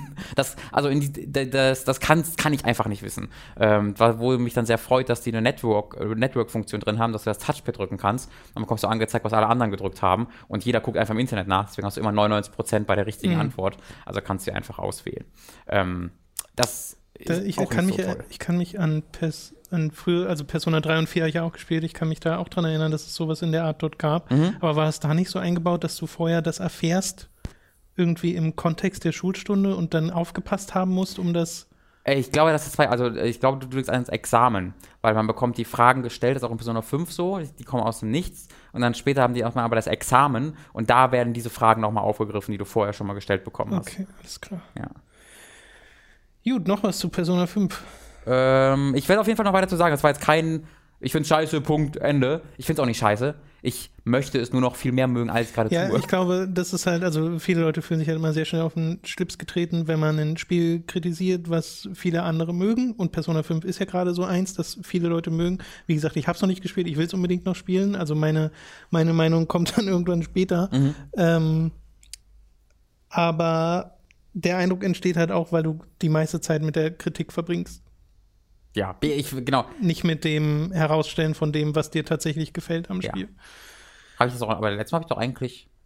Ja, trotzdem, da kam noch mal ein großer Satz mit dem, äh, mit der Übersetzung, deswegen hm. ist das, glaube ich, immer, da war es vielleicht noch eher 50-50. Jetzt hatten wir sehr viel Kritik ja. am Spiel. Ja, weil das, das, ist halt etwas, wo ich, also ich könnte jetzt auch alles wiederholen, was schon tausendmal gesagt mhm, wurde. Ja. Ähm, aber das kann, das sehe ich so ein bisschen als gegeben an, dass das Spiel hervorragend aussieht, dass es großartigen Soundtrack hat, dass die, das Kampfsystem hervorragend ist. Ähm, sonst würde ich ja auch sagen, dass ich scheiße finde. Ähm, das sehe ich halt so ein bisschen als gegeben an. Und das äh, überrascht mich ja, dass ich, dass ich dann diese mhm. Probleme mhm. mit diesem Spiel habe und deswegen fokussiere ich mich dann natürlich so ein bisschen darauf. Ähm, ich will nur gleich den Kommentaren ein bisschen entgegenkommen, deswegen. Verstehe ich gut, verstehe ich, verstehe ich gut. Beim letzten Mal hat's, also ja, naja. Nun. Leute sind leidenschaftlich bei dem Spiel. Sehr, was ich ja auch gut verstehe. Aber immer, immer dran denken, ne? Äh, ihr werdet nicht persönlich angegriffen. Niemand wird persönlich. Alles Euer Geschmack ist genauso valide wie mein. Wenn ihr gerade Time of Your Life habt, dann mit dem Spiel, dann ist alles in Ordnung. Yes. Gut. Kommen wir zu den Filmen und Serien, die wir, wir, diese Woche gesehen haben. Ich möchte ganz, ganz kurz die erste Folge von Fargo Staffel 3 erwähnen, denn sie ist fantastisch gewesen. Meine Güte. Also es ist einfach so eine Freude, diese Serie zu sehen, weil du nie so richtig weißt, was du bekommst. Mhm. Also beziehungsweise mir geht es immer so, wenn ich Fargo gucke, weiß ich, okay, irgendjemand von denen wird sterben. Mhm. Äh, und meistens hat man damit auch recht. Und die Art und Weise, wie das aber passiert und wie es verschiedene Charaktere einführt und die dann zum Schluss von dieser ersten Episode nur alle schon so halbwegs zusammenführt, sodass du ungefähr schon eine Idee davon hast, was in den kommenden Folgen auf dich wartet. Ja. Äh, das ist wieder super, plus halt die Tatsache, wie es hier mit, gerade mit so Überblendeffekten arbeitet, ist teilweise sehr, sehr unterhaltsam. Äh, und die Schauspieler sind wieder super. Ewan McGregor ist ja hier Ach, dabei und Mary Elizabeth Winstead ist dabei, mm. was mich mhm. total freut. Das Toll. wusste ich nämlich vorher Toll überhaupt nicht. Äh, und der eine, der Lupin gespielt hat in Harry Potter, dessen Name mir leider oh. Den Namen kenne ich auch nicht, aber der ist cool. Äh, der spielt hier auch super, also nur noch ganz kurz in der ersten Episode, aber da schon super gut äh, die Rolle, die er spielt. Und alle halt nicht so wirklich das, was sie bisher, für das man sie kennt. Ja. Also Ewan McGregors Rolle ist weird. und was? die Sachen, die passieren, sind auch wieder so. Ich habe das, hab das ja mit Dani zusammengeschaut und zum Schluss dieser Folge sind einfach so ein paar Sachen passiert, wo wir beide laut auflachen mussten, weil es einfach so herrlich blöd wird an manchen Stellen Sehr und dann schön. hast halt wieder diesen, ne, es ist ja immer der Mix aus Drama und schwarzem ja. Humor und es funktioniert beides ja. großartig und ach, schön. Ähm, das ist sehr viel Spaß gemacht. Das ist gerade jetzt geht wieder das, das also die die Serienzeit geht jetzt ja, wieder ja. richtig los, weil ja ich gucke gerade Better Call Saul. Bin Damit habe ich noch nicht angefangen. Ja. Bin bei der zweiten äh, Folge der dritten Staffel. Ähm, Orange is the New Black, da wird die fünfte Staffel sehr bald starten. Game of Thrones geht im Juli wieder los. Ähm, es, wird, es wird toll. Übrigens bei Fargo äh, ist mir was aufgefallen, denn der Tobi, der Herr Heidemann, hat auf Twitter sehr, sehr, sehr, sehr euphorisch über eine Serie namens Legion äh, mal berichtet die vor ein paar Tagen. Das ist halt so eine Superhelden-Serie, ja. die in Deutschland, soweit ich das gesehen habe, leider nur auf Fox, äh, auf mhm. Sky, also auf Fox bei Sky läuft. Ähm, bisher zumindest. Und äh, wenn ich das richtig gesehen habe, ist entweder, ich weiß nicht, entweder Showrunner oder Writer von Fargo auch für Legion verantwortlich. Ja, ja. Da ist, und als ich das gesehen dachte ich mir so, oh, holy shit. Nee, ich habe auch schon in äh, anderen Podcasts von äh, Legion gehört, aber werde halt wahrscheinlich dann warten, wenn das irgendwie auf Blu-ray oder DVD bei Mhm. uns rauskommt, bis ich das mal gucke, weil jetzt auch nicht, also ich habe jetzt keinen Ja, ja. ungeheuren Drang, das sofort gesehen haben zu müssen. Äh, aber es klingt super interessant. Super interessante Herangehensweise an, äh, eine, an im Wesentlichen Superhelden-Universum, ohne wirklich eine Superheldengeschichte. Ich weiß halt zu sein. Von, genau, von, also das ist halt auch das Krasse von den äh, Gesprächen, die ich bisher darüber gehört habe. Da wurde auch nie so wirklich ins Detail gegangen, sodass ich auch nicht wirklich weiß, was Aha. diese Serie macht, außer dass es halt sehr gut sein soll. Ja, geht mir genauso. Ja. Und äh, ja, Better Call Saul ist natürlich auch sehr gut. Es ist un also ich habe das Gefühl, es ist noch mal, noch mal drei Ecken langsamer als die ersten beiden Echt? Staffeln. Ähm, also es gibt da wirklich eine Szene, wo du 10 bis 15 Minuten lang in so einer 5, 45, 50 Minuten Folge wirklich nur einem Auto dabei beobachtest, wie es ein anderes Auto langsam verfolgt. Äh, und das ist halt unglaublich gut. Ein, also die, die, die Shots, die du hast, sind unfassbar. Die Musik ist toll, das Editing ist Wahnsinn. Ja. Ähm, und es will halt einfach nur, das mag ich, das mochte ich halt auch schon an Breaking Bad sehr gerne, wenn so ganz in, in, in anderen Filmen oder Serien hat jemand was vor und dann hat er das in der nächsten Szene schon gemacht. Und du denkst nicht drüber nach. Aber eigentlich so- würdest du drüber nachdenken, okay, wie hat, genau hat er das eigentlich gemacht? Wenn ich jetzt so einen Gegenstand bräuchte, wie würde ich mir den besorgen? äh, und das hat halt Breaking Bad schon immer gemacht, dass er dann gezeigt hat, wie der das besorgt oder wie er irgendwas erreicht, was eigentlich nicht alltäglich ist. Und das ist eben auch sowas. Wie verfolgst du so ein Auto oder wie äh, irgendwie baust du einen Chip irgendwo ein? Was machst du dann? Und das siehst du ja 10, 15 Minuten lang ohne Dialoge, ohne große Action oder sowas. Ähm, was halt wirklich viele Leute wahrscheinlich wegstoßen könnte. Ähm, ich finde es halt hervorragend. Ja. Ich meine, Fargo ist ja auch was, was sich Zeit nimmt für seine Ja. Einstellungen und äh, generell Etablierung von irgendwie Orten oder sowas. Mhm. Aber jetzt nicht. Also es klingt so nicht, viel, nicht so viel Zeit, ja. Ja. Äh, okay, du hast noch Guardians of the Galaxy gesehen. Hey. Volume 2? Genau, es Volume so? 2. Genau, Volume Wir 2. können es aber auch, glaube ich, Guardians of the Galaxy 2 nehmen. Hatte das einen Untertitel? Nee, ne? Nee, äh, Volume. Ähm, Habe ich gesehen letzte Woche mit dem guten Mats, der da gerade nicht hier sein kann. Ähm, war die Pressevorführung, wo ich glaube heute das Embargo dann vorbeiging. Ich fand's gut, aber nicht so gut wie gehofft. Tatsächlich. Der Film ist ein sehr straightes Sequel, in dem Sinne, dass ich das Gefühl hatte, sie haben versucht, all das zu machen, was sie im ersten Teil gemacht haben, nur mal zehn. Was so dafür, dazu, dazu führte, dass es ähm, halt nochmal deutlich übertriebener ist, größer ist, es werden mehr Sprüche gebracht, was aber auch dazu führte, dass äh, deutlich, deutlich, deutlich mehr Sprüche und Witze bei mir daneben gingen. Also ich habe weniger gelacht in dem Film, sogar deutlich weniger gelacht in dem Film, als ähm, noch im ersten Teil und habe deutlich öfter mir gedacht so, ah, das ist jetzt, ja, ich sehe, I, I know what you're doing. So, dass ich so mir dachte, das ist mir jetzt ein Schritt zu viel, das ist mir jetzt ein bisschen Okay. zu durchdacht. Ähm, was der Film. Zu durchdacht. Naja, es ist zu. Beim, beim ersten Film hatte ich mehr die, das Gefühl, da macht jemand einfach was, worauf er Bock hat. So, äh, so nach Bauchgefühl. So, das ist einfach das, was mir gefällt.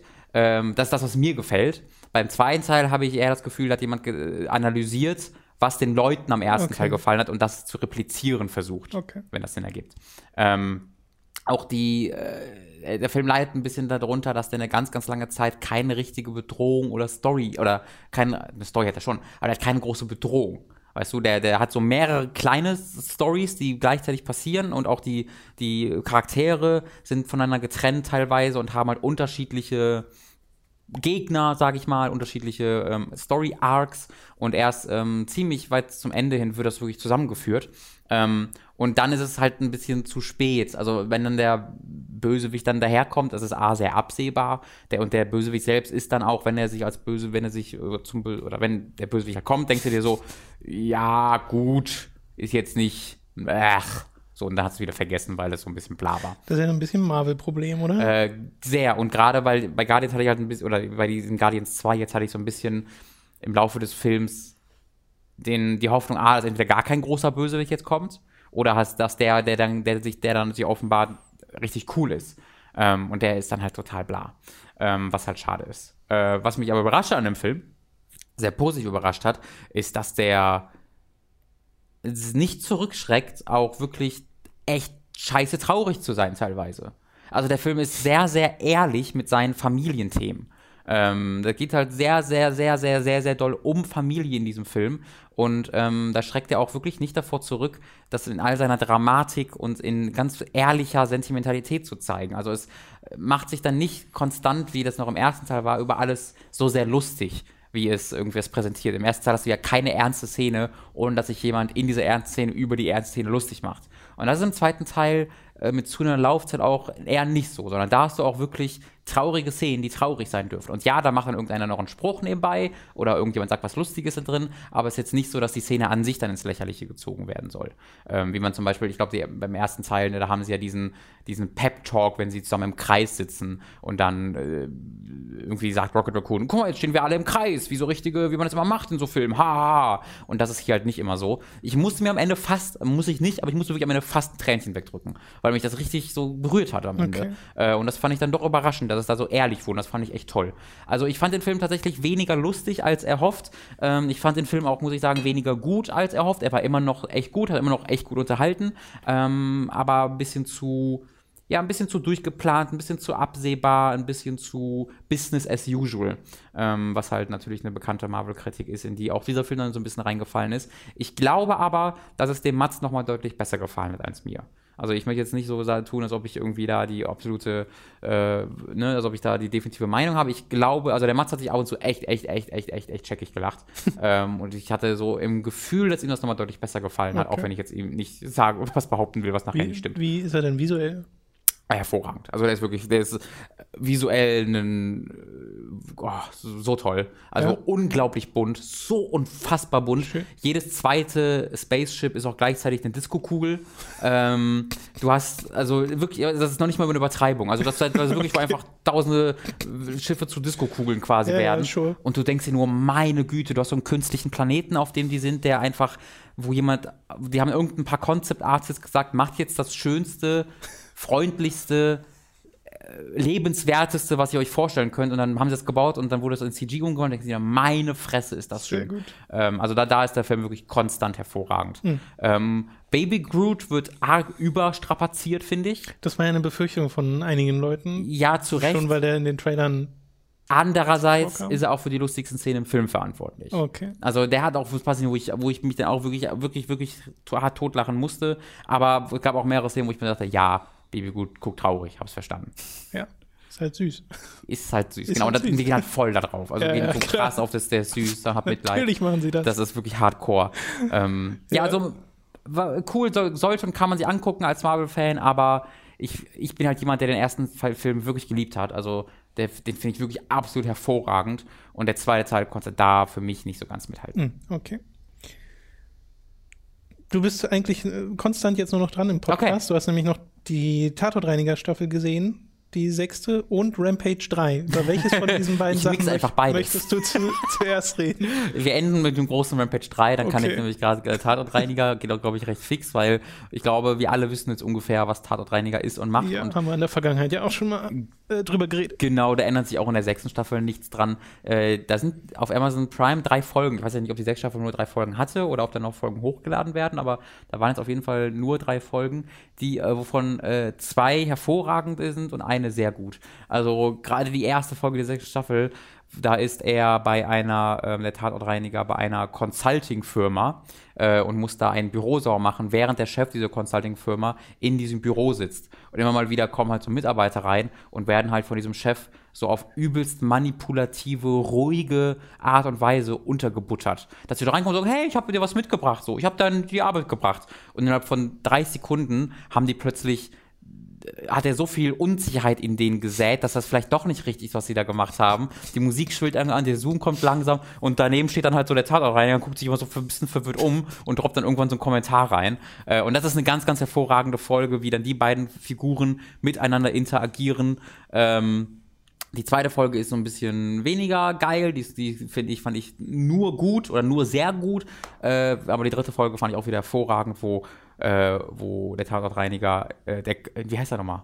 Ich habe den Namen vergessen. Ha, ha, Also Biane Mädel heißt der ja, ja, Schauspieler. äh, äh, ich hab's fast. Ha, ha, Ingo? Nee, nicht Ingo. Haha, Ingo. I, irgendwas mit H, glaube ich. Hingo. Nein, ich weiß es nicht mehr. Ich Ingo. ich hatte den Namen. Was war es denn nochmal? Shit. Ich weiß nicht mehr. Ähm, aber die dritte Folge, da trifft er auf einen, ähm, der ist in so einer großen Kneipe und das ist, glaube ich, auch gar kein Tatort, sondern er räumt da einfach nur eine, die Überreste einer, einer Junggesellenparty auf in so, einer großen, so einem großen Kneipengebäude. Und am Tag danach, während er da aufräumt, bereitet sich ein junger, ein, ein oder nicht, gar nicht so jung ist er gar nicht, aber ein Clown auf seinen Auftritt vor. Und äh, Heiko Schotte übrigens. Heiko, fuck, wusste ich doch. Und äh, Heiko, der auf einen Clown trifft, das ist schon sehr, sehr, sehr, sehr lustig. Okay. Also auch da kann ich absolut empfehlen, euch das anzugucken. Ist, wie gesagt, bei Amazon Prime Video äh, ohne weiteren Aufpreis. Anguckbar. Rampage 3 auch? Also der ist, theoretisch ist der anguckbar, aber ich würde den nicht als anguckbar bezeichnen. Okay. Ähm, ich habe ja schon bei Rampage 2 äh, äh, Capital Punishment gesprochen. Äh, die Rampage 3 heißt Rampage President Down. Dann denkst du dir so, ist aber ein Spoiler, dass der den Präsidenten tötet. Bis du dann siehst, ah, ach so, nee, das macht er vorm Film. Ach so. Ähm, beziehungsweise auch da ist es wieder so, dass dieser Film ist so zusammengeschnitten, dass du dir die ersten 20 Minuten denkst, ist das jetzt aus. Hä? Es springt durch verschiedene Zeitebenen, das ist sehr weird, aber irgendwann erkennst du dann, okay, er tötet den Präsidenten und den Vize Vizepräsidenten und den Verteidigungsminister so nebenbei irgendwie in den ersten 10 Minuten des Films, aber ohne, ohne dass du es siehst. Und dann versteckt er sich halt im Wald und dann sucht da das FBI nach dem. So. Äh, du siehst aber den FBI-Raid oder eine Szene vom FBI-Raid, siehst du als allererste Szene im Film Von, hä, von, von welchem Rampage 3. FBI-Raid? Naja, also äh, die, das FBI sucht nach ihm, weil er den Präsidenten Ja, getötet ja. hat und am Ende des Films finden sie ihn halt und raiden ihn. Aber eine Szene aus diesem Raid, damit so. beginnt der Film quasi. Mit einer Szene aus dem Finale. sozusagen. Ja, genau. Ähm, und das geht aber auch nicht so, so offensichtlich in Media Res, sondern das, du denkst dir so, okay, warte, ist das einfach davor passiert? Weil du verstehst einfach, auch, dass er den Präsidenten schon getötet hat, verstehst du lange Zeit nicht.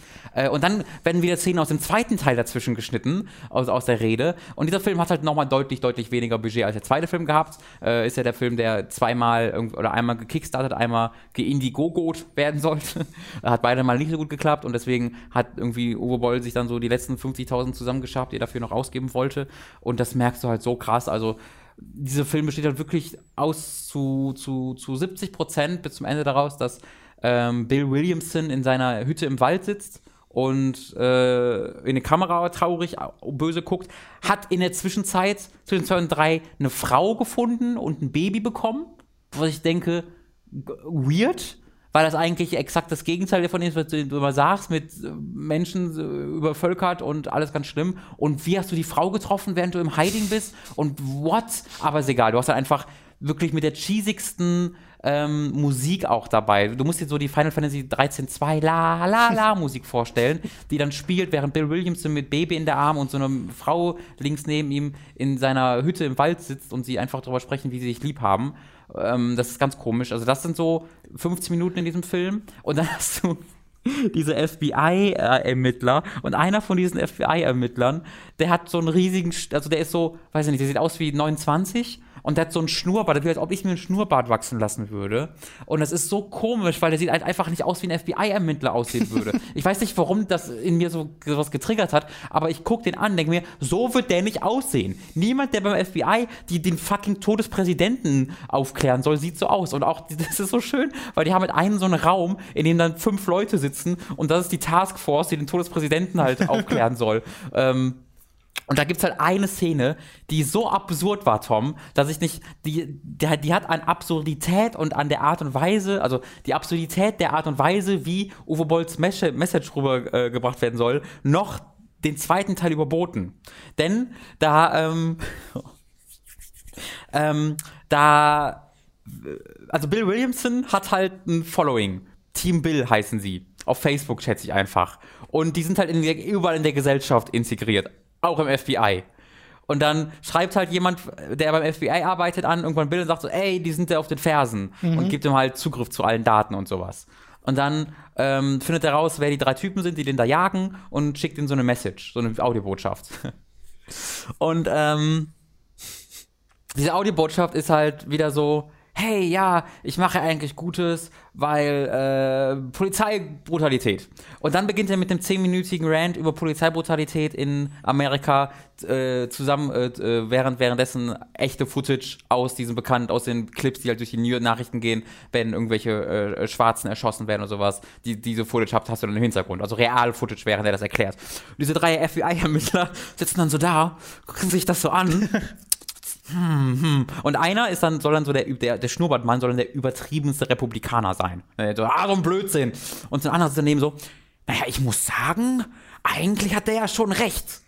Naja, also nicht alles, nicht alt, nicht seine Art und Weise ist jetzt nicht komplett richtig, aber und dann beginnt er selbst mit so einem Rant, okay. wo wieder echte Footage ausgeschnitten ist. Und ich so, Alter, du bist der FBI-Agent, der den Mörder des Präsidenten jagt. Jetzt diskutier doch nicht mit deinem Kollegen darüber, dass der eigentlich voll recht hat. Das ist so absurd, wie einfach Uwe Boll seine eigenen Gedanken diesem FBI-Agenten dann auf die, auf, auf, auf, die, auf, die, auf den Mund schreibt und der dann das, und die dann anfangen zu diskutieren, weißt du? Und jetzt ganz ehrlich, eigentlich hat er ja schon recht. Ja also, muss ich jetzt auch einfach mal so sagen. Das führt auch nirgendwo hin. Also der wird da nicht irgendwie, ich habe erst gedacht wirklich, dass Bill Williamson den auf seine Seite holt. Aber nee, den schießt ihn einfach. das ist halt wirklich so absurd, dass dann wirklich in diesem Film 60 bis 70 Minuten einfach nur random, mega langweilige Shots von Bill Williamson, der im Wald sitzt und sein Baby betüdelt, dann das FBI, das, ist, das sind das ist auch alles, die haben kein Drehbuch gehabt in diesem Film. Das ist alles, alles spontan gemacht und hast du eine Nachrichtensprecherin, die in dem billigsten Nachrichtenstudio ever steht und die bekommt dann immer so Zettel reingereicht. Und dann sagt die einmal ernsthaft, ähm, äh, es geht um, es geht um Attentate, ne? überall sind Attentate und ISIS und sowas. Und dann sagt die Edel, ähm, these events occur now on a regular occurrence. und dann wird's weggeschnitten. Dann denkst du so, oh mein Gott. Why? Und dann kommt das Ende des Films. Also, die, die raiden den dann und das ist eine ganz okay Action-Szene am Ende. Da wurde halt das ganze Budget reingesteckt. Äh, und dann wird er halt erschossen und alle sterben, bla bla bla. Äh, und aus irgendeinem Grund wird dadurch was ausgelöst. Weil dann kommt Katrin nämlich wieder zu der Nachrichtensprecherin und sagt so: Hallo, Überall finden gerade Attentate in der Welt statt. Oh, da bekommt sie so einen Brief äh, in Amerika statt, bekommt sie so einen neuen Zettel reingereicht. Ich habe gerade Nachrichten bekommen, dass Taylor Swift, der CEO von Microsoft und Mark Zuckerberg ermordet wurden. Und dann bekommt er noch so, außerdem ermordet wurden die Leute vom Senat. Und dann geht, geht ja einfach alle Leute durch, die halt Teil der Elite sind. Und wie sie halt so die Zettel reinbekommen. Dann ist so, oh my God, I'm now Taylor Swift has been killed. ich so, was? Warum ermorden die Leute jetzt Taylor Swift? Was soll das denn? Und dann kommt halt äh, irgendjemand und der schießt auch die Nachrichtensprecherin und dann ist halt die Revolution im Gange. Aus irgendeinem Grund, den ich selbst nicht ganz nachvollziehen kann. Ja, wobei, das ah. finde ich passt ja noch voll zu dem, was du letzte Woche auch erzählt hast, zu dieser Ideologie, die dahinter steckt. Ne? Mhm. Dieses die bösen Eliten und alles. Ja, das ist halt das, was am, also das ist das, was Aber das hier klingt ja eher wie, okay, jetzt bringen wir noch Polizeibrutalität rein und andere Themen, die gerade halbwegs Naja, weil ja mit der Polizeibrutalität die Eliten ihr Volk ne, äh, und unten halten. Das ist ja also impliziert. spannt dann einen Bogen vom einen zum ja, anderen. Ja, absolut, absolut. Das ist also alles halt Teil der Bösen, die, die Politiker, die sowas. Einfach alles geht zurück zu den oben, den Eliten und zu den, den Eliten gehören halt auch äh, alle Reichen im Grunde, sei Prominente oder sonst irgendwas. Ähm, und wie halt wirklich also wie sie diese, wie sie diese Zettel reingereicht bekommt und einfach eine nach dem anderen diese Leute vorliest, die jetzt aus irgendeinem Grund erschossen werden. Das ist so lust, das ist, Tom, das ist wirklich so lustig. da habe ich mich wirklich scheckig gelacht. Ich konnte das echt nicht fassen. Und dann äh, ist der Film halt vorbei und dann siehst du halt noch Uwe Boll, da kommt dann eine Szene, Uwe Boll wieder seinen Hut, sein Dungeon Siege Cappy zieht er dann und geht so in den Wald hinein, weil es sein letzter Film war. Und nach diesem Finale, so zu sehen, wie er seinen Hut zieht, so, lieber Mann, das, ist, das war ein Erlebnis. Danke, Uwe Boll. Also, ein, was ein Scheiß. meine, meine Güte. Ja, jetzt wissen wir, was er von Taylor Swift und Mark Zuckerberg hält. Absolut. Das ist, auch, das ist auch total lustig. Denn es gibt eine Szene in, in diesem Film, wo Billy Williamson wieder eine Kamera spricht und halt total frustriert ist, dass es nichts gebracht hat im zweiten Teil. Ja, dass das, die Revolution nicht passiert ist. Und du siehst einfach, wie das einfach Uwe Boll sagt Uwe Boll halt pisst ist, dass niemand seinen zweiten, den zweiten Film beachtet hat und das nicht dazu führte, dass die Eliten alle irgendwie aussortiert wurden. Also man, man, man merkt richtig diese ehrliche Wut. Das ist so amüsant einfach zu sehen. Meinst du, das ist so, so extremistisch die Gedankenwelt? Tausendprozentig. Tausend, also äh, ich glaube, ihm geht es vielleicht nicht darum, dass alle ermordet werden, aber ihm geht es darum, damit darum, dass dieser Film keinerlei Beachtung geschenkt bekommen hat und es nicht zu einer Veränderung Ja, geführt ja, hat. ne, Das meine ich jetzt. Das damit. ist ja das eine. Genau, also das meine ich Aber dass sie alle umgebracht wurden, Nee, nee, das meine ich. Ich will, meine, will ich- ich Uwe Boll jetzt nicht Nee, unterstellen, dass er ich das möchte. Was ich sagen wollte, ist, dass halt er total ehrlich wütend darüber zu sein scheint, dass es halt keine Veränderung in der Gesellschaft, der amerikanischen Gesellschaft gab, wegen Rampage 2. Ähm, also, ich bin sehr froh, das geguckt zu haben, weil what the fuck? Aber ich habe sowas noch nie gesehen und also sollte man sich auch nicht unbedingt angucken. Ich finde es total interessant, dass das Themen aufgreift, gerade mit Pol Polizeibrutalität, die ja eigentlich sehr viel Stoff geben, um da tatsächlich was draus zu machen. Ja, voll. Also es sind ja, es sind ja teilweise einfach wirklich Themen, die äh, einen Einfluss haben und Mhm. über die man kritisch einen Film drehen kann Mhm. äh, mit einer fiktiven Geschichte. Äh, aber das, klingt halt hier immer so arg Holzhammermäßig. Ja, ich meine, die bringen auch 15.000 Mal äh, äh, Klimawandel rein. Wo ich mir auch so denke, ich kann jetzt nicht darüber böse sein, dass du den Klimawandel irgendwie mal in die, in, in, in die Gesellschaft, ins Gespräch bringen willst, weil gut. Aber Boll, du bringst mich gerade in eine Lage, wo ich dich dafür scheiße finde, dass du, äh, dass du äh, den Leuten reinkloppen willst, dass es einen Klimawandel gibt. Das ist keine schöne Lage, dazu sein. Ich möchte dafür sein. Ich möchte dafür sein, dass man den Leuten reinkloppt. Aber du machst das so scheiße, dass ich das einfach nicht, nicht gutheißen kann. Okay. Ja. Also, es ist, es ist wirklich, es ist Kunst. Es ist wirklich Kunst. Unbeabsichtigte Kunst. Accidental Art, so würde ich Bolls Karriere nennen. Rampage 3, Accidental Art. Na gut, Robin. Ich weiß jetzt mehr über diese Filme, als ich jemals wissen wollte. Gott sei Dank. Vielen Dank. Kein Problem. Hast du noch was Nee. auf dem Kasten? Nee. Hm, Gut, dann lass uns besser den Podcast beenden. Ich habe Heavy Rain gespielt. Aber ich habe alles in meinem Leben gesagt, was ich jeweils Heavy Rain Ich sagen wollte gerade wollte. sagen, da haben wir doch schon mehr als genug drüber geredet. Broken Age auch, aber auch schon dazu gesagt. Deswegen habe ich mir das gespart. Broken Wo Age kann man uns denn unterstützen, Robin? Ähm, moralisch kann man uns gut auf Twitter zum Beispiel unterstützen. @silentbob_g und @pountingtom zusammengeschrieben. Nee, Unterstrich dazwischen. Echt? Hm. Das tut mir leid. äh, und ich glaube, das war's. Patreon.com gibt's noch slash hooked. Dann gibt's noch audible.de slash hooked, äh, wo man ein Monat-Abo abschließen kann, oh, kostenlos erste und wir bekommen dafür eine Provision. Das ist äh, sehr hilfreich. Es gibt Twitch, äh, Twitch Prime, wenn ihr also Amazon Prime besitzt, um zum Beispiel der Tatortreiniger oder Rampage zu gucken, dann äh, könnt ihr kostenlos uns auch auf Twitch abonnieren mit diesem Abonnement, müsst nichts extra bezahlen. Wir bekommen dafür aber Kohle. So viele Möglichkeiten. Ihr könnt Merchandise sogar kaufen. Hervorragende T-Shirts mit gezeichneten Gesichtern von uns. Hervorragend gezeichnet vom Alvin von den Rocket Beans. So viel Tolles. Gibt es auch Mauspads und Tassen? Die sehen echt super aus. Also sehen wirklich super aus. Ja. Ich bin gerade nicht voller Ironie. Ich sage es ehrlich. Es ist ehrlich gut. Ich habe davon ja auch welche zu Hause, weil Dani sich tatsächlich mal irgendwie eine Tasse davon geholt Was hat. ein Fangirl. Ne? Ja. Äh, und äh, die sind super geworden. Ja, kann ich, kann, kann ich auch nur so bestätigen. Yes. Okay, dann soll es das gewesen sein für diese Woche. Wir hören uns beim nächsten Mal wieder und bis dahin. Tschüss. Schaut viel Spaß bei Rampage Rampage. und den anderen Filmen. Boah, was, also wow. Der macht jetzt keinen Film mehr.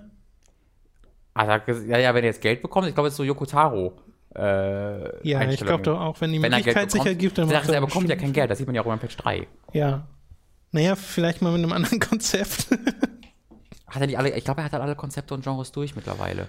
Ein Erotik-Thriller von ihm. Porno. Nee, das, ja, Blood Rain the Third Reich ist es auch ein bisschen. Nee, wir haben alles, Tom. Tom, wir müssen Blood Rain the Third Reich endlich gucken. So ein Transform. Weißt du, es wäre echt mal super lustig, das Budget, was ein Transformers hat, Ja. aber halt Uwe Boll als Regisseur bei dem, Spiel, bei dem Film. Ich glaube, das siehst du einfach nicht. Das willst du einfach nicht sehen. Weil Dungeon Siege hat ja auch 40 Millionen Budget gehabt. Und dann denkst du so, hä, how? Achso, du meinst in den Produktionswerten? Ja. Ich dachte jetzt, du meinst, man sieht keinen Unterschied. Ob das jetzt ein Uwe Boll macht oder ein Michael Bay. Ach so, oh doch, doch, das sieht man. ähm, aber, in den aber Dungeon Siege sieht halt auch aus wie Alone in the Dark einfach. Das ist Ach halt so. das Weirde. Ah, ey, Wenn gut, dass es wir, in die Schauspieler geht. gut, dass wir gerade noch reden, denn äh, in Rampage 3, es gibt tatsächlich eine mögliche Zukunft für Uwe Boll. Ein großes Problem Uwe Boll-Film ist ja Wackelkamera, Wackelkamera, Wackelkamera. Erinnert sich an Rampage 1. Ja, ja. Drohnen, lieber Tom. Es gibt jetzt Drohnen, womit man Kameraaufnahmen machen kann. Und dann gibt es so ein paar Shows, die denken so, wow, das sieht ja mega gut aus. Ah, der hat eine Drohne benutzt. Das, dann, das, das sieht dann echt toll aus. Da hat er ein paar richtig coole Shots dann. Wenn Bill Williamson so durch die, den vereisten Wald Kanadas streift, äh, hat er so ein paar richtig coole Shots daraus gebastelt. Also, vielleicht jetzt, wo die Drohnentechnologie da ist, Dokumentarfilm. Oh. Oh, das wäre so schön, wenn einfach, äh, wenn er jetzt einfach so ein paar Pinguine filmt, der Uwe Boll. Das wäre doch, also wäre doch wirklich schön. Da wäre ich auch dabei. Oder ey, der soll eine Kochshow Wobei machen. wir- der, hat doch, der ist doch mega erfolgreich mit seinem, mit seiner, mit seinem Restaurant. Der hat ein mega erfolgreiches Das wär Restaurant. Bitte? Wie man da dann diese Messages reinbekommt, ist ein bisschen schwierig. Er würde einen Weg finden. Er würde den Weg finden. Bis zum nächsten Mal. Tschüss. Tschüss.